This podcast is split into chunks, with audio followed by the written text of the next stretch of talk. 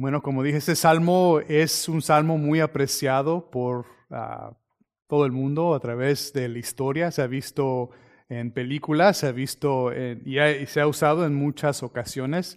Ah, e, es un salmo que se ha considerado, se le ha llamado la perla de los salmos o ah, la joya de los salmos.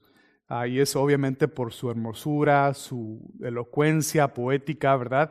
Es obvio que llama la atención y no solamente para el creyente, muchas veces se ve que el mundo le encanta también este salmo. Eh, desafortunadamente, este solamente para el cristiano se aplica, ¿verdad? Es algo que por más que el mundo quiera apreciar y amar este, amar este salmo, no lo pueden ah, asimilar porque no conocen a nuestro Dios. Entonces nosotros tenemos el gran privilegio que podemos acercarnos a ese salmo y, aplicarlo inmediatamente. Podemos eh, ver cómo es que Dios trabaja en nuestras vidas.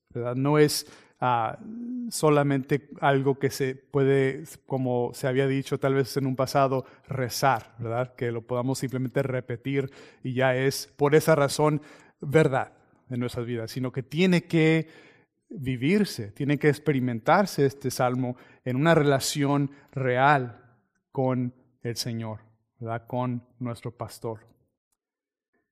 Eh, mientras nosotros hacemos esto y vemos la importancia de este salmo, el mundo eh, crece en una lista grande de temores ¿verdad? y ansiedades.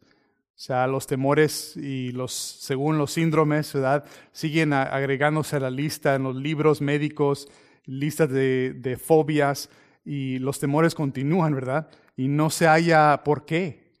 Nosotros tenemos la solución, tenemos la palabra de Dios, tenemos un gran salmo como este que nos ayuda a entender lo que Dios está haciendo en medio del sufrimiento, en medio de los temores y la ansiedad. Dios está presente, Dios está actuando. Y usted ve este salmo, va a ver que Dios es el que está haciendo todo, ¿verdad? No nos quita la responsabilidad de confiar y obedecer, pero es obvio que Dios es, el que está actuando, eh, aunque nosotros no podamos actuar, ¿verdad?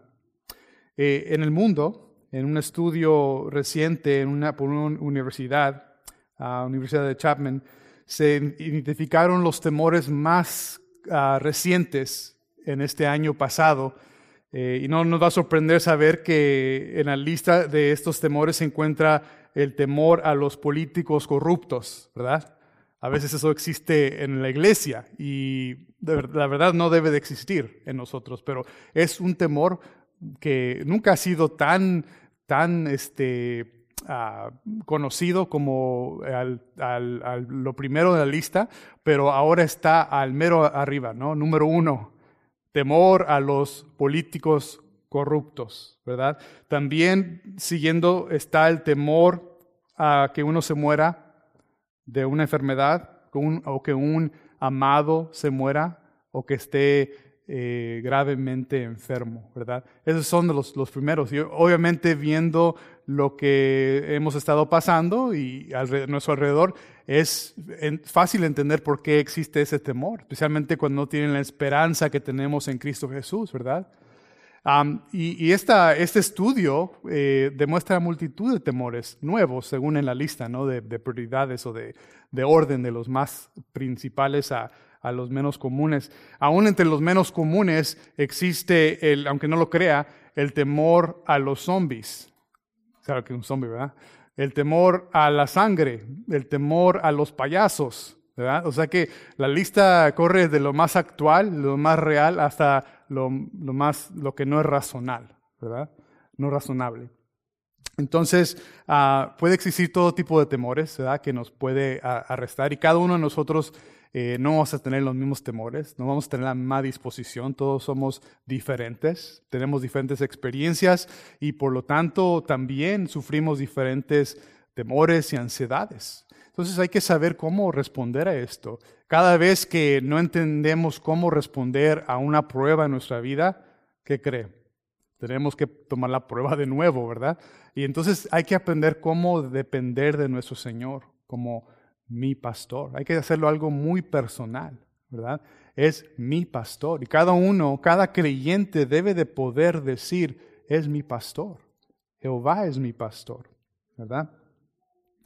El temor en sí ah, tiene poder o se puede apoderar sobre nosotros y nos puede controlar el temor, nos puede aún paralizar el temor. Cuando debemos de tomar acción, a veces no tomamos acción porque el temor nos está o la ansiedad nos está paralizando, ¿verdad? Y obviamente el temor de Dios es el que nos debe de controlar, ¿verdad? No el temor a la gente, al hombre, no el temor a las situaciones, ¿verdad? O lo que pueda pasar, pero usualmente eso es lo que nos arresta, eso es lo que nos paraliza. Entonces tenemos que avanzar en nuestra fe, tenemos que crecer y madurar en esas áreas. Me incluyo con todos mis hermanos, necesitamos crecer en esta área. El Salmo 23 es la medicina precisa o exacta para esta enfermedad, ¿no? Si podemos decir la enfermedad de pecado, ¿no? el Salmo 23 nos enseña, nos enseña que Jehová es el rey pastor que cuida incansablemente de sus ovejas. Él cuida perfectamente de cada una individualmente, ¿verdad? A través de cualquier temor, cualquier ansiedad, cualquier peligro o amenaza. Él está cuidando, Él está presente, ¿verdad?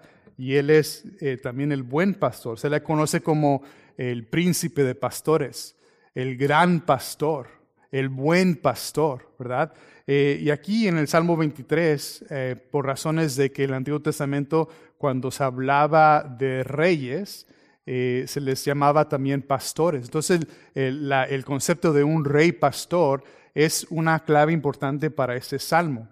y eso es porque en realidad, si el pastor no gobierna en nuestros corazones, ¿cómo puede cuidar de nuestros corazones?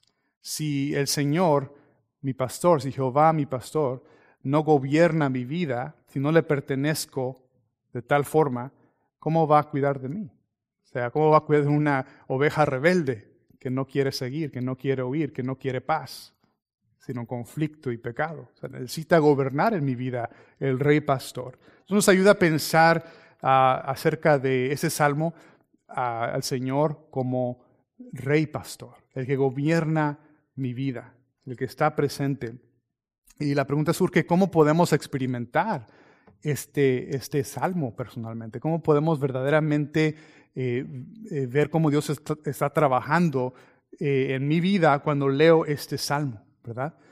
Entonces, cuando yo lo leo, vamos a, en ese estudio, vamos a ver cuatro aspectos, cuatro aspectos que nos ayudan a ver cómo Dios está trabajando y así también experimentar su su, cuidado personal, ¿verdad? Eh, primeramente, cuando vemos en el Salmo el versículo 1, aquí una frase clave, Jehová es mi pastor, nada me faltará. Jehová es mi pastor, nada me faltará. Esta expresión habla de la presencia actual de Dios. Entonces, yo, yo puedo decir que no me faltará la presencia real y personal de mi pastor, ¿verdad? Ese es el primer aspecto. Los cuatro, por lo cierto, son su presencia, su provisión, su protección y su preservación en mi vida, ¿verdad? Y, para la vida eterna. Entonces, primeramente está su presencia real y personal de mi pastor.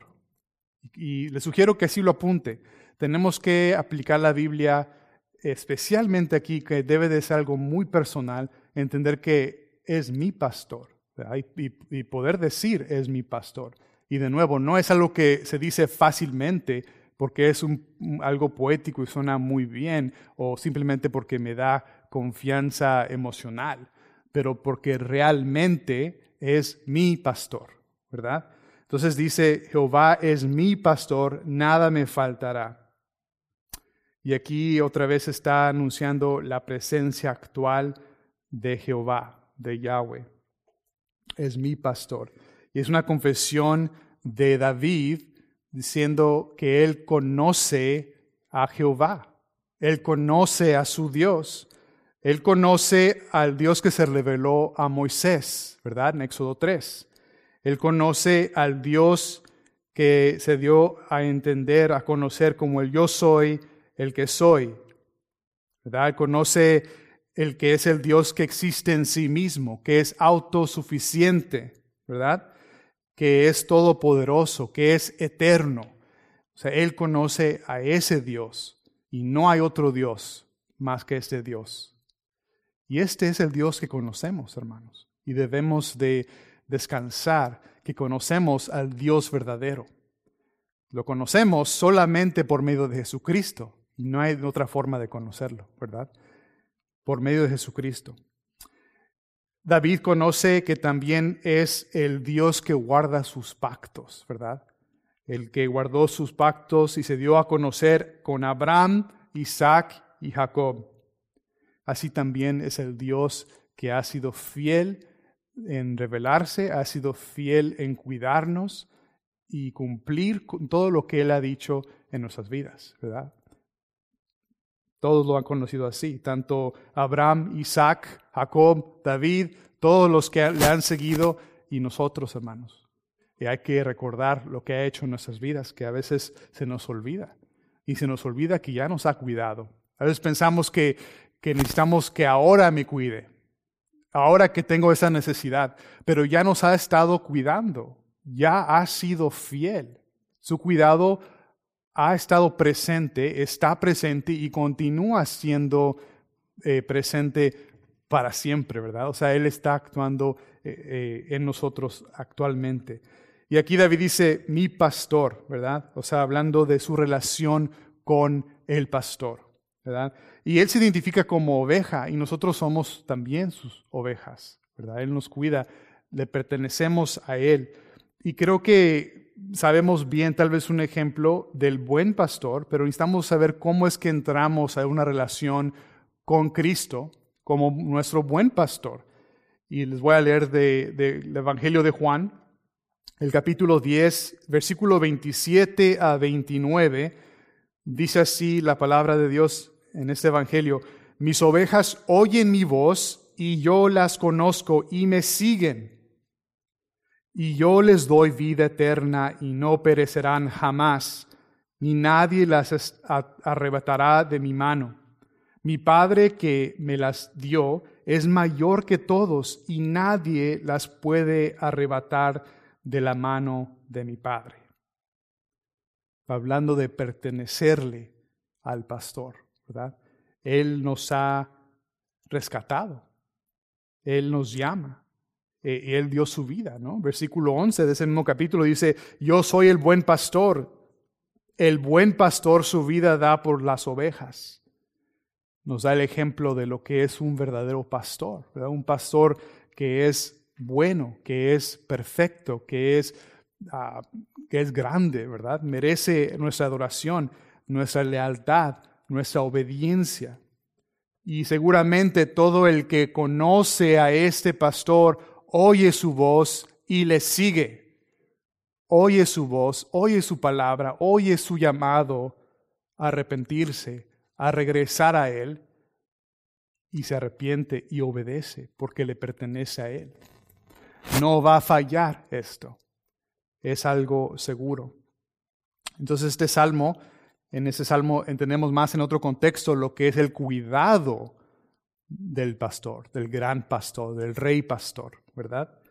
Jehová es mi pastor, nada me faltará, nada me faltará. Es una seguridad que tiene el Hijo de Dios, ¿verdad? En el cuidado del pastor. Y hay que entender que las ovejas, y hay que humillarnos, hermanos, que las ovejas eh, no, no son conocidas por ser muy inteligentes, ¿verdad? Se pierden fácilmente, pierden su dirección, eh, son necias, necesitan ser ayudadas, guiadas, rescatadas, corregidas, ¿verdad? E, es, esa es parte de la vida cristiana y no nos debe de sorprender que Dios nos compara a ovejas eh, con esa, esa disposición a querer distraerse por las cosas del mundo pero necesitamos tener la mente fija en Cristo, en las cosas de arriba. ¿verdad? Ese es nuestro llamado. Entonces, yo le animo en todo esto a meditar en este salmo. Cuando decimos Jehová o dice Jehová es mi pastor, eh, ¿qué es lo que significa? ¿Qué es lo que Dios quiso decir aquí? No qué es lo que yo siento cuando leo esto, ¿verdad? Esa confianza de que eh, su presencia es real, eh, solamente la conoce un cristiano verdadero.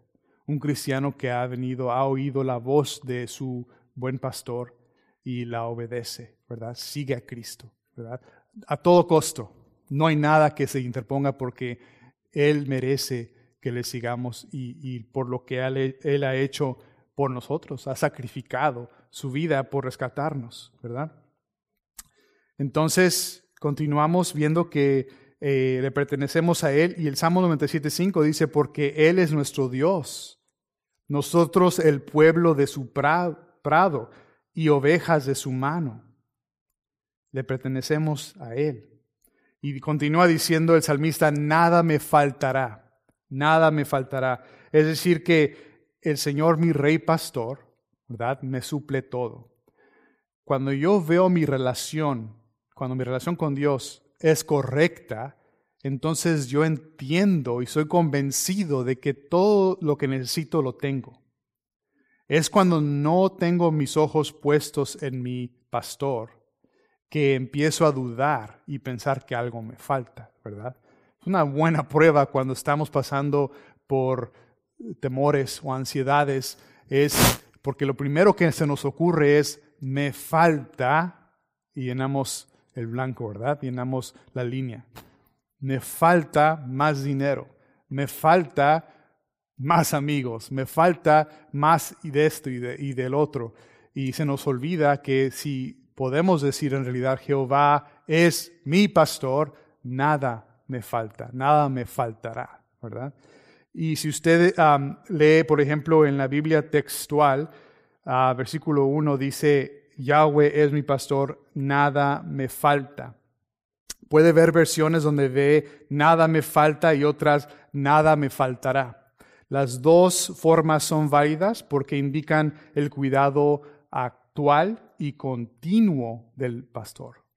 él está cuidándonos ahora y nos continuará cuidando en el futuro, ¿verdad? Podríamos parafrasearlo así, Jehová, mi pastor, cuida perfectamente de mí. Siempre lo está haciendo y siempre lo hará nunca fallará su cuidado, ¿verdad? Él siempre estará conmigo. Entonces yo tengo la confianza en este pastor, pero cuánto sufrimos al no estar conscientes de que Él es mi pastor, que Él está presente, que Él está trabajando, ¿verdad? Sufrimos innecesariamente muchas veces porque estamos contemplando cosas que no podemos arreglar con nuestras manos con nuestra mente. Pensamos, y, este salmo en realidad va en contra de una actitud autosuficiente, ¿no? Que dice, yo puedo salir de este problema, yo ya sé cómo, eh, y ya, ya tengo experiencia. Y ese salmo nos sugiere que por más experiencia que tengamos, necesitamos depender completamente de nuestro pastor. No hay manera de hacerlo que le agrada a Dios si no es solamente por lo, que Él ha designado, la forma que Él ha predestinado, ¿no? Y eso es nuestra confianza en el pastor, en el gran pastor. Entonces, eh, siguiendo hacia adelante, si yo realmente conozco a Jehová como mi pastor, entonces podré ver el siguiente aspecto, que es que no me faltará la provisión de mi pastor versículo 2 a 3. No me faltará la provisión de mi pastor. Escuche el versículo 2 a 3. En lugares delicados pastos me hará descansar, junto a aguas de reposo me pastoreará. Confortará mi alma, me guiará por sendas de justicia por amor de su nombre. Si yo conozco al gran pastor, entonces no me faltará la provisión de él yo voy a reconocer que voy a tener todo lo necesario, ¿verdad? Dice primeramente que me va, el versículo 3, en lugares de delicados pastos me hará descansar. Los delicados pastos habla de un lugar de pastos verdes que están en abundancia, están frescos y están para el descanso perfecto de nuestras almas. Bueno, de las ovejas, para poder acostarse sin temor a las amenazas de animales rapaces, ¿no? de, de peligros que pueden existir. Para nosotros es un lugar de descanso, de tranquilidad, un lugar de, donde no hay el temor a esa aflicción de, las amenazas, ¿verdad? Y cuántas veces nosotros vivimos en el temor de lo que puede pasar, ¿verdad? No pensando que Dios nos está dando un descanso y en Cristo está nuestro descanso, ¿verdad? Tenemos su perdón, tenemos el descanso de nuestras almas porque nos ha declarado justos, porque estamos en su presencia, porque está cuidando de nosotros. No nos va a abandonar. Él está presente. Entonces las ovejas se acuestan con toda confianza, ¿verdad? con toda tranquilidad, con serenidad y reposo. Y agrega aquí el, a David, dice, junto a aguas de reposo me pastoreará. O sea que Él cuida y me, me lleva a lugares de refrescamiento, de, de, de sostén, ¿verdad? de aguas calmas, que eh, indica la falta de tempestad, o sea, la, algo calmado que no tiene nada de aflicción, una, unas aguas que no, no se ve movimiento, ¿verdad? Es una representación de, de algo de eh, paz, ¿verdad? tranquilidad, serenidad, donde puedo descansar porque nada me está afligiendo, ni las amenazas de animales rapaces, ni eh, aún el movimiento de la naturaleza. Estoy completamente en paz en su cuidado, ¿verdad? Entonces Él nos cuida. Y dice también el versículo 3, parte de su provisión.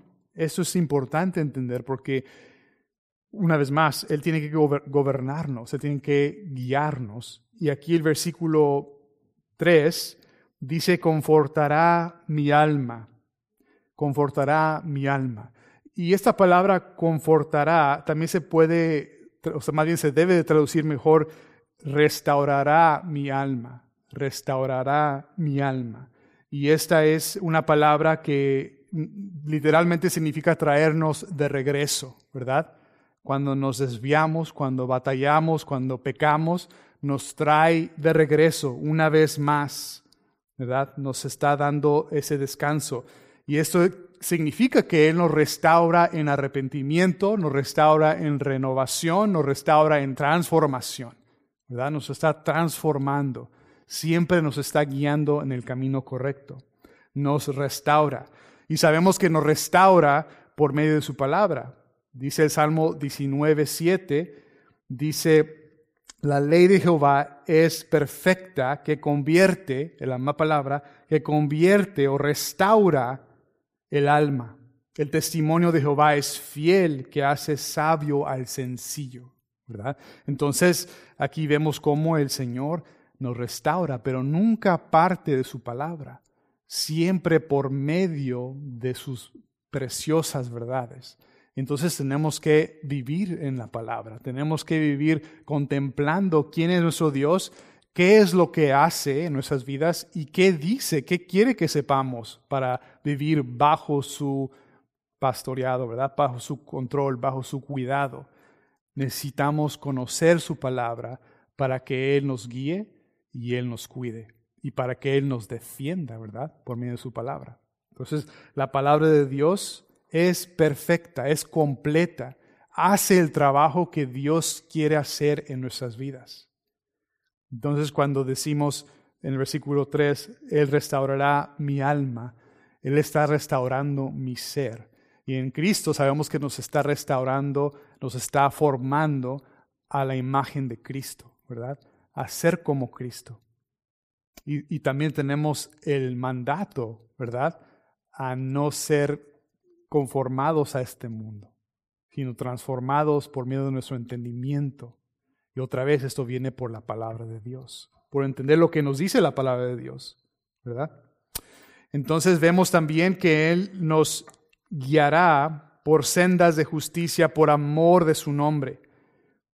Me guiará por sendas de justicia. O sea que el buen pastor me va a guiar en los caminos rectos, perfectos.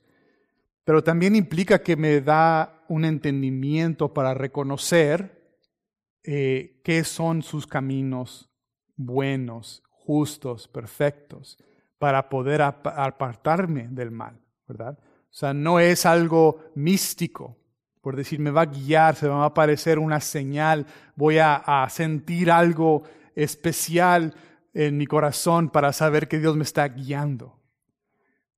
Lo único que debe sentir en su corazón es la convicción de la palabra de Dios, ¿verdad? Cuando la leemos y recordamos que Él ya dijo, Él ya declaró, Él ya nos habló por medio de su palabra.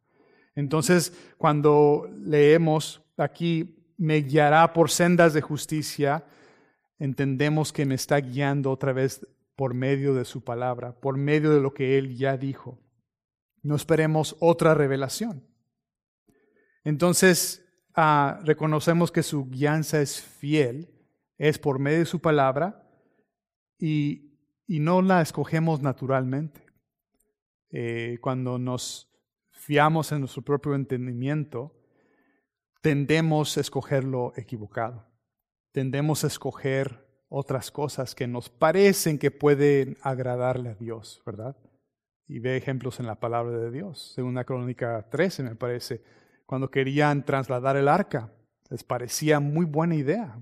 Podrían decir, este es el camino justo, perfecto de Dios. Pero cómo estaban equivocados, ¿no? Si usted lee ese pasaje, ve que eh, Dios aún mató a Usa. Dios disciplina. Entonces hay que entender que hay un camino justo, perfecto, pero no, se conoce por instinto, se conoce por medio de la palabra santa de Dios. Y todo esto termina el versículo 3, por amor de su nombre, por amor de su nombre. Es interesante que no dice por amor a mí, ¿verdad? Porque eh, es, leemos el Salmo y pensamos, ay, cuánto me ama Dios a mí, ¿verdad? Entonces cuando estudiamos la Biblia es importante ver los detalles y aquí como no hay em, eh, ninguna disculpa de parte de Dios ah, o explicación, simplemente lo declara. Por amor a su nombre, dice David. Entonces no es por amor a mí, aunque sí nos ama, no es por nosotros, eh, por mis preocupaciones. Podemos estar muy equivocados en lo que nos preocupa, y, lo que va a glorificar a Dios y exaltar su nombre es otra cosa completamente. Y es ahí donde descuidamos eh, nuestra relación correcta con Dios, ¿verdad? Cuando pensamos que, bueno, para yo estar, para que Dios me cuide, Él tiene que hacer esto por mí.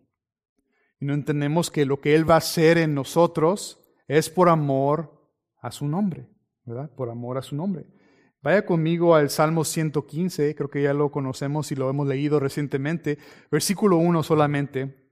Salmo 115 dice así, no a nosotros, oh Jehová, no a nosotros, sino a tu nombre sea o da gloria, por tu misericordia y tu verdad. Voy a leer de nuevo, que creo que es un, un punto importante de recordar en nuestro cuidado. No a nosotros, oh Jehová, no a nosotros, sino a tu nombre da gloria, por tu misericordia, por tu verdad. Y ahí nos corrige en nuestra idolatría, ¿verdad? Lo que queremos que Dios haga, formamos eh, tal vez nuestras preferencias, nuestros ídolos, y queremos que Dios eh, se someta a nosotros. Eh, y si usted ve, por lo cierto, en Facebook o muchos lugares así, siempre va a ver cómo lo que se anuncia es de agrado al, al que va a verlo, al que escucha, al que lee, ¿verdad? Oh, qué bonito, cómo Dios me ama a mí, ¿verdad? Cómo Dios hace todo eso por mí. Y el centro de la atención es el hombre, no Dios, no su gloria. Entonces, nosotros tenemos que reconocer que aunque nos duela, aunque sea difícil, lo que Dios quiere hacer en nosotros no es lo que se me va a ocurrir a mí, no es lo que dice Facebook, no es lo que dicen ¿verdad? los filósofos o aún eh, la mayoría de muchos uh, falsos maestros hoy en día que se escuchan, sino que va a ser por su nombre. Y nosotros, nuestra actitud es decir no a mi Señor, ¿verdad? No a nosotros, oh Jehová, no a nosotros. ¿Qué, qué disposición es esa? Esa es una disposición milagrosa. Esa es una disposición de alguien que conoce a su pastor. Jehová es mi pastor. O sea, yo no tengo que preocuparme porque yo me someto totalmente, no estoy en contienda contra Dios, no estoy en enemistad contra Dios. Yo entiendo que Él me va a hacer el bien, pero va a ser de acuerdo a su voluntad para su gloria. Yo me beneficio de su bondad. Y sí, Él me ama, pero el amor que Él tiene por los suyos no es el amor que entendemos nosotros, a veces sentimental, que diríamos, no, no, Dios nunca haría eso. ¿verdad? ¿Cuántas veces podemos agregarle eso algo que si no sabemos que está en la Biblia, decimos, no, no, no, eso Dios nunca lo haría. Pero Dios en su amor hace muchas cosas también por su santidad. Entonces hay que tener en mente por qué dice esto. El Salmo 79, 9 dice, ayúdanos, oh Dios, de nuestra salvación por la gloria de tu nombre, y líbranos y perdona nuestros pecados por amor de tu nombre. Repite dos veces, por amor de tu nombre. Dice, por la gloria de tu nombre y dice, por amor de tu nombre. Eso fue Salmo 79, versículo 9. ¿verdad? Entonces todo lo hace, nos corrige, nos guía, provee, porque Él ama su nombre, Él exalta su nombre. Entonces ya viendo el versículo 4 y 5, puedo ver la siguiente sección, el siguiente aspecto del Salmo 23, puede regresar ahí, que es tener la confianza que no me faltará la protección perfecta de mi pastor, no me faltará la protección perfecta de mi pastor, ¿verdad? Entonces tengo su presencia, tengo su provisión, no me faltará su provisión. Y ahora no me faltará su protección. Versículo 4 a 5. Y dice así el 4 a 5, versículo 4 y 5. Aunque ande en valle de sombra de muerte, no temeré mal alguno, porque tú estarás conmigo. Tu vara y tu callado me infundirán aliento. Aderezas mesa delante de mí en presencia de, mis angustiadores. Unges mi cabeza con aceite, mi copa está rebosando. Y vemos aquí una mezcla de lo que Dios hace para protegernos y aún bendecirnos en esa protección perfecta, ¿verdad? Entonces vemos ah, aquí un cambio también de escenario, ¿verdad? Algo muy, muy radical, porque va de versículo 1 al 3 en un escenario muy bello, muy pasivo, muy tranquilo. Y de repente el que nos está guiando y cuidando eh, cambia el escenario. Dice, aunque ande en valle de sombra de muerte.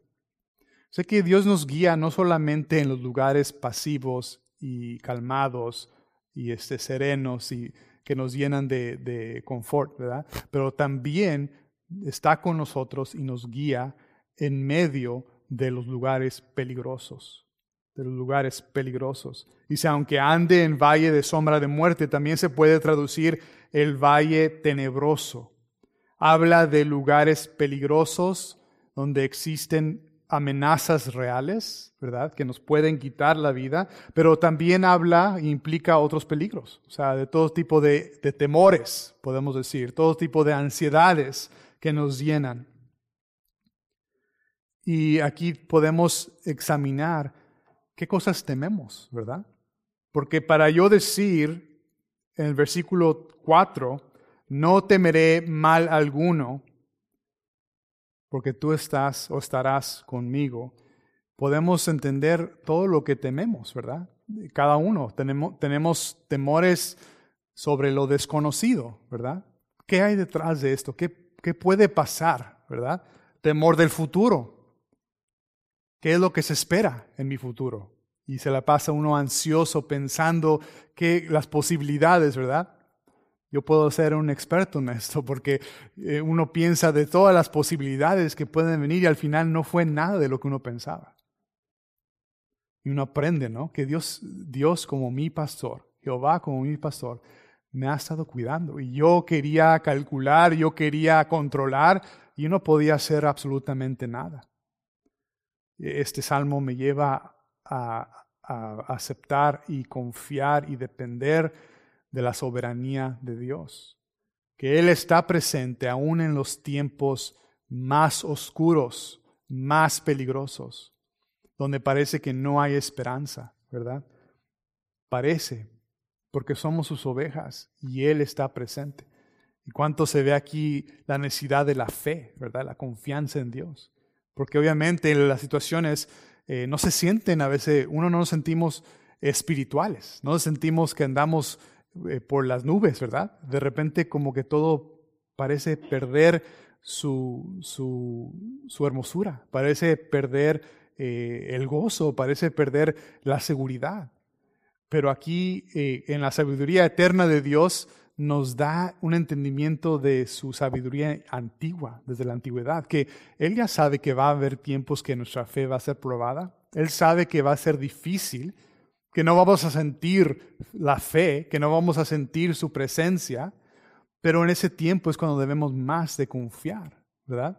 Cuando todo está bien, pues eh, muy, muy fácilmente estamos abriendo la boca para citar versículos y, animar, pero cuando llega la prueba, cuando llega la prueba es cuando en verdad se ve cuánto vamos a confiar en el Señor.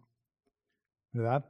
Y es una tentación. Sabemos que la tentación en cualquier pecado, aún en la incredulidad y falta de fe, es, es eso mismo, es la invitación a dudar, es la invitación a no confiar en Dios.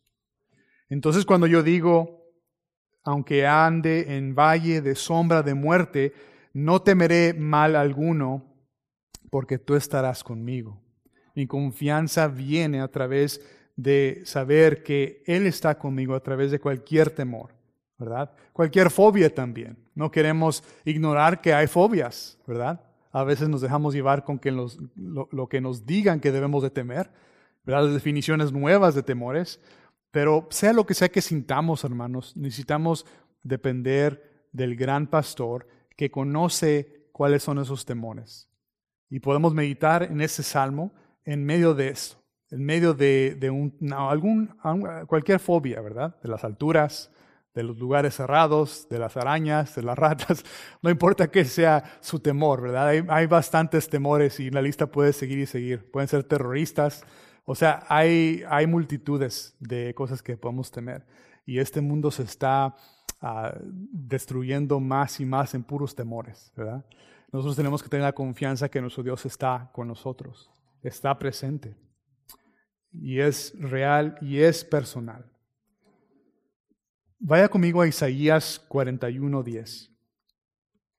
Varias promesas, un pasaje conocido para muchos Isaías 41, 10 dice así el Señor,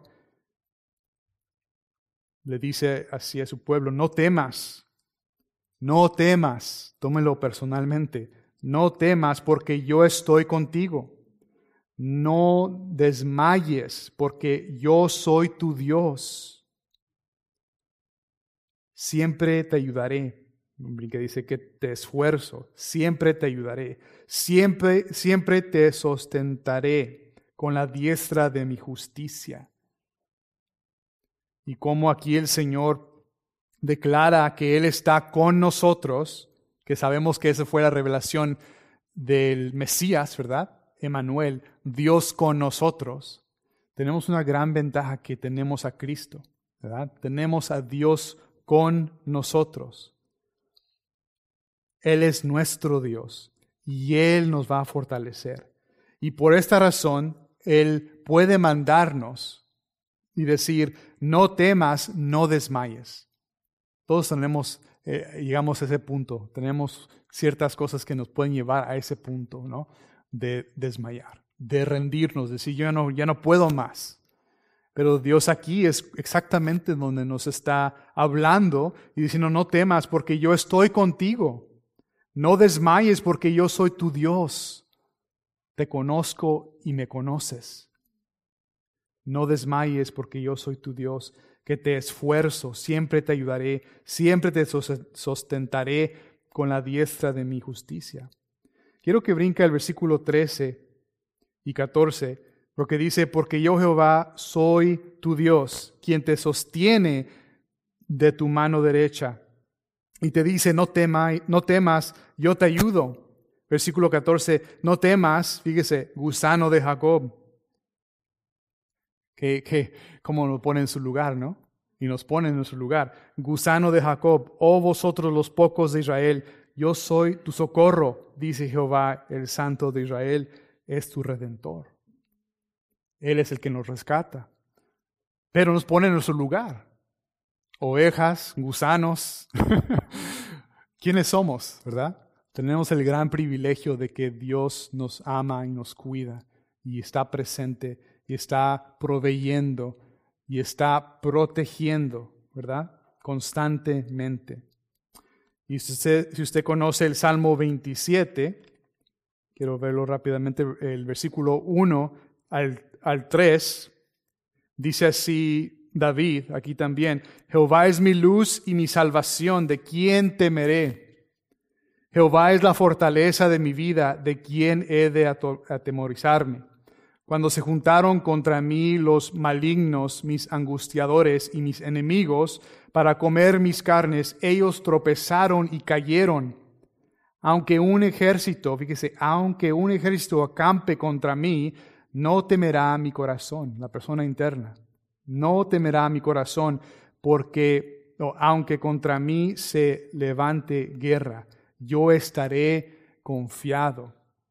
Su confianza está en Jehová, que es su luz y su salvación. Amén. Ese es nuestro pastor, nuestro gran pastor, nuestro rey pastor. No debemos de, temer. Y para cerrar esa sección, ah, dice adereza, más bien regresando un poco atrás, dice, tu vara y tu callado me infundirán aliento. Y aquí habla de, de, la, tanto la corrección como la protección o la defensa que Dios ah, nos provee. Él nos protege. Y eh, dice, tu vara y tu callado, una es como un instrumento de, de protección y, también el sostén del pastor, el pastor es de ese tiempo, y el callado también hablando de, de, la disciplina, de la protección de, de las ovejas, ¿verdad? Entonces, uh, infundirán aliento, tu vara y tu callada infundirán aliento. O sea, me van a llenar de, de esperanza, de aliento, de que yo puedo pasar por esas amenazas y tú estás conmigo y tú me vas a proteger y aún me vas a proteger de mí mismo, ¿verdad? Entiendo que yo necesito que Dios me proteja de mí mismo. Yo necesito que, que Dios me proteja de mis errores, cuando me puedo equivocar y cuando me he equivocado, ¿verdad? Dios me está corrigiendo, me está disciplinando también. Entonces, su cuidado es más profundo de lo que pensamos. Por eso cuando oramos, oramos lo que se nos ocurre sin pensar si es la voluntad de Dios, pero aún así Dios es fiel para cuidarnos y corregirnos en medio de esos errores. ¿Cuántas veces no hemos ah, orado equivocadamente? O pensado, tal vez, ah, Dios le provea un trabajo a esta persona o a este hermano, o yo necesito un trabajo. Y lo que necesitamos es arrepentimiento, ¿verdad? Y un trabajo después viene, pero lo importante es cómo nos relacionamos a nuestro pastor, cómo estamos en relación a nuestro pastor. Dice el versículo 5, adereza mesa delante de mí en presencia de mis angustiadores. Unges mi cabeza con aceite, mi copa está rebosando. Versículo 5 habla de nuevo de la protección, pero una bendición que, que da ahora como anfitrión, que nos ofrece un banquete, nos pone en la mesa una comida, como, como una invitación a, a un convivio, una comunión personal con el Rey, ¿verdad? Qué precioso que tenemos ese acceso al Padre para poder tener comunión real con Él.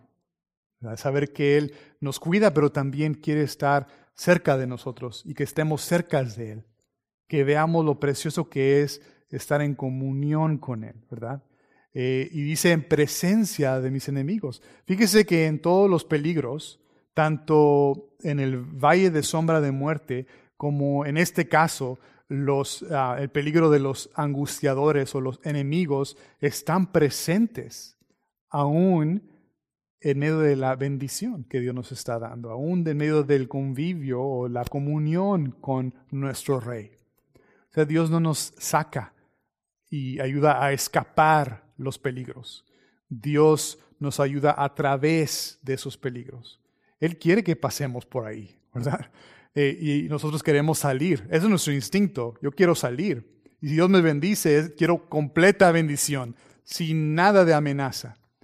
Pero aquí nos indica el salmista, David, que los angustiadores están presentes. En, el original dice que están eh, a la cara de los angustiadores. O sea que eh, Dios está en comunión con sus ovejas, con los suyos, en presencia de esas amenazas, en presencia de los enemigos.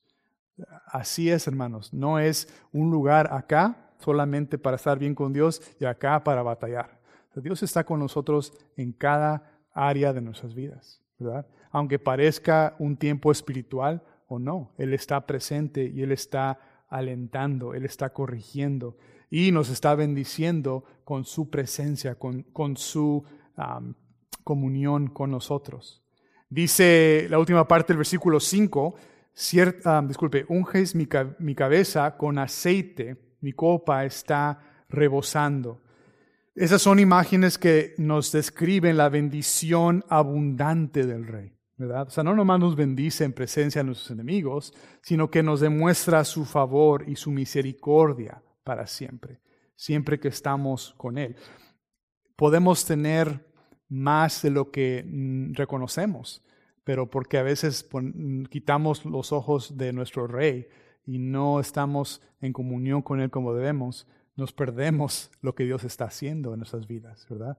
Por no, por, por no dar gracias a Dios por no reconocer que Él ha estado actuando.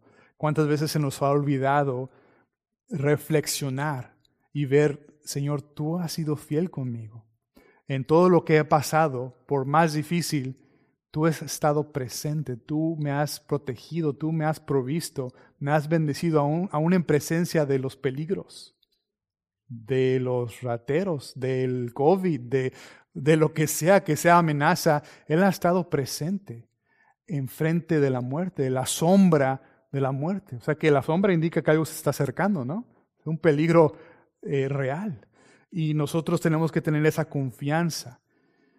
Entonces, para terminar, el último aspecto, versículo 6, vemos que no nos faltará la preservación eterna de mi pastor. No nos faltará la preservación eterna él, nos va a preservar hasta el final y por la eternidad, ¿verdad? Él va a estar con nosotros.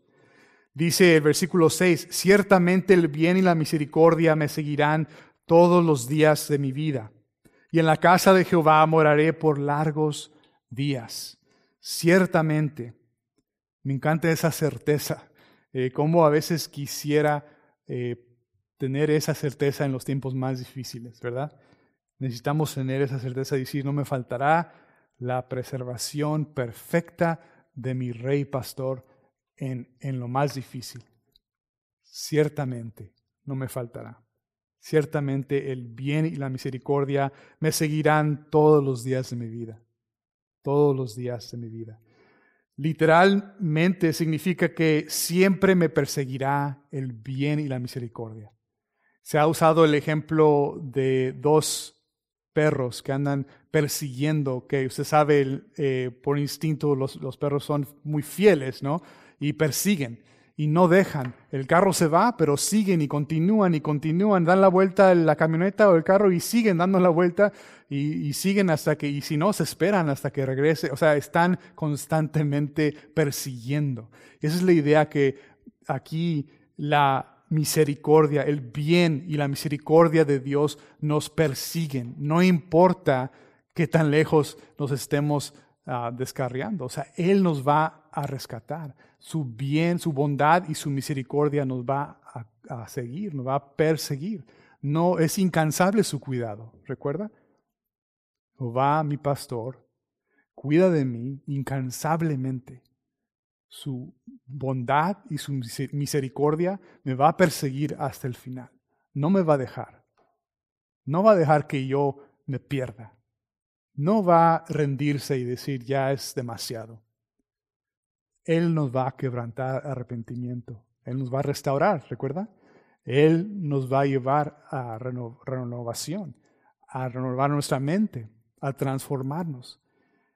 Es incansable, no va a terminar, no va a cesar, no va a cesar de hacernos el bien ni la misericordia todos los días de nuestras vidas. Así que como cristianos, hermanos, tenemos la confianza, como la última parte de ese versículo, que será todos los días de nuestra vida, pero también dice, y en la casa de Jehová moraré por largos días.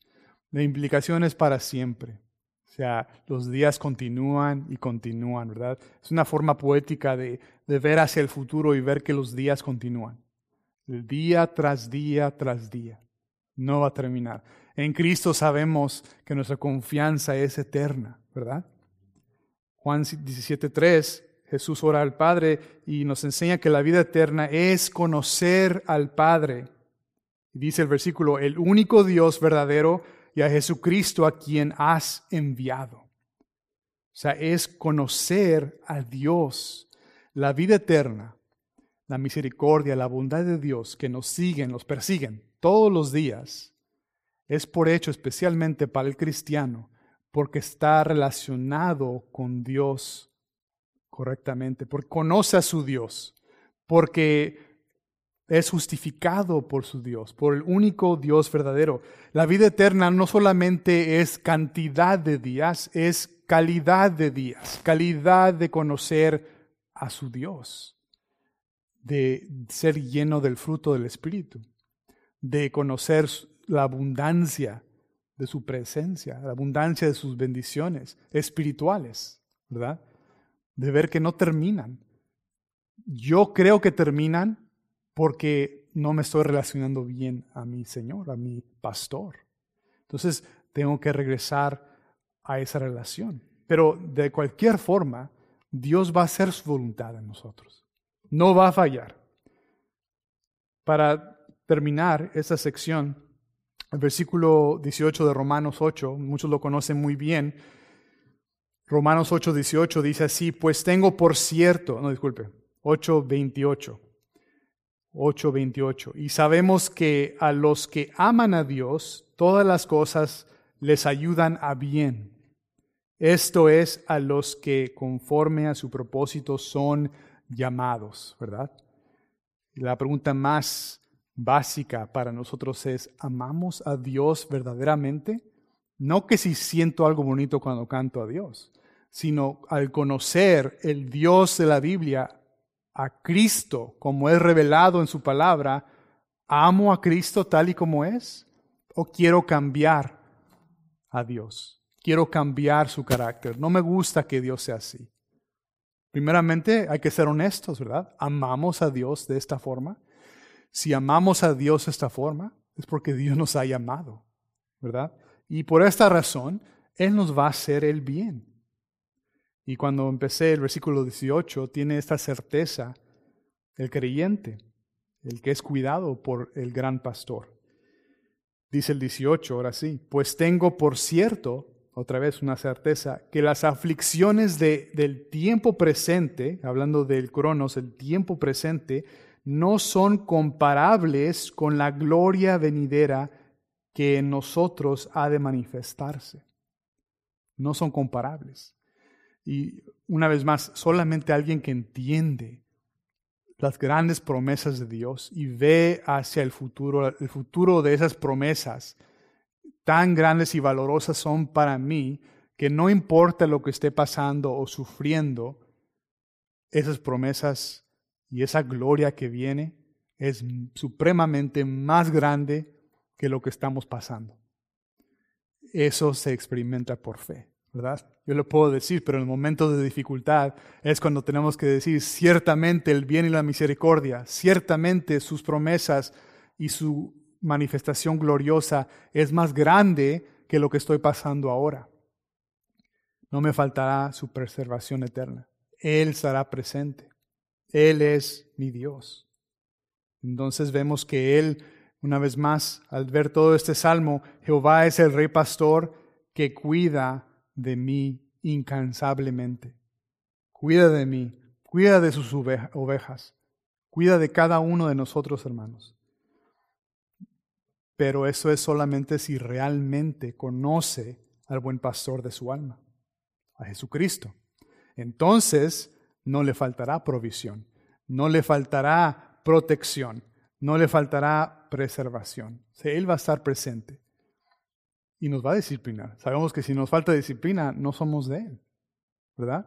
Entonces, eh, eh, vemos que sufrimos por Cristo, sufrimos por obedecerlo, porque el mundo está en contra de Dios, ¿verdad? Es algo que a mí me, lo que Dios me abrió los ojos hace más de 20 años, venir a Él, entender que me habían dicho, cuando tú sigues a Cristo, el mundo va a estar en contra de Cristo, va a estar en contra de ti.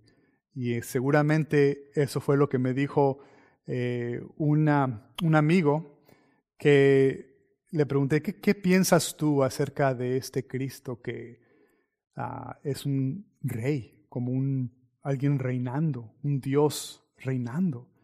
Y me dijo este amigo en ese tiempo, no amigo ahora, ¿verdad? Pero en ese tiempo me dijo, tienes que rechazar a ese rey, a ese, esa idea, esa noción de Dios.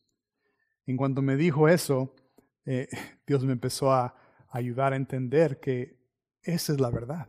El mundo está rechazando al buen pastor, pero sus ovejas van a oír su voz y lo van a seguir, ¿verdad? Entonces la pregunta es, ¿usted aún siente que le falta algo? ¿Aún siente y no puede decir no me faltará, nada me faltará? Si aún siente que me falta, le falta algo, tal vez no conoce al pastor de su alma. Tal vez no conoce a Jesucristo. Para cerrar, escuche lo que dice Salmo 34, 8 a 9. Dice, gustad y ved que es bueno Jehová. Dichoso el hombre que confía en él. Temed a Jehová vosotros sus santos, pues nada falta a los que le temen. Así que refugiémonos en nuestro gran pastor Busque a Cristo el que murió y resucitó por sus ovejas, por rescatar a sus ovejas. Reconozca y confiese su pecado ante Dios. Búsquelo en arrepentimiento y en fe completa en el Señor. Así que meditemos en ese salmo, hermanos. Es un salmo precioso, es un salmo que nos va a llenar, nos va a ayudar en tiempos de los más difíciles. Es la medicina exacta, precisa que necesitamos para nuestras almas. Amén. Vamos a orar. Padre Santo, gracias por tu palabra, gracias por las preciosas verdades de este salmo que nos alientan, nos levantan, Señor, cuando estamos nosotros eh, sufriendo, estamos en ansiedades, en temores, cuando nos falta ver que tú estás presente, que tu presencia y cuidado es real, es actual. Y nunca nos faltará esto, nunca nos faltará tu provisión para nuestras almas, tu protección para nuestras almas, tu disciplina, Señor, tu preservación eterna. Tú estarás con nosotros y nos gozamos en que la vida eterna, los días sin fin, es primeramente una calidad de conocer al Padre y al Hijo. Conocerte, Señor, amarte y gozarnos en ti. Nos ponemos en tus manos, literalmente eh, nos encomendamos, eh, por más que nos vaya a doler, eh, lo que vayas a hacer con nosotros, confiamos en ti. Decimos, Jehová es mi pastor, nada me faltará. En el nombre de Jesús. Amén.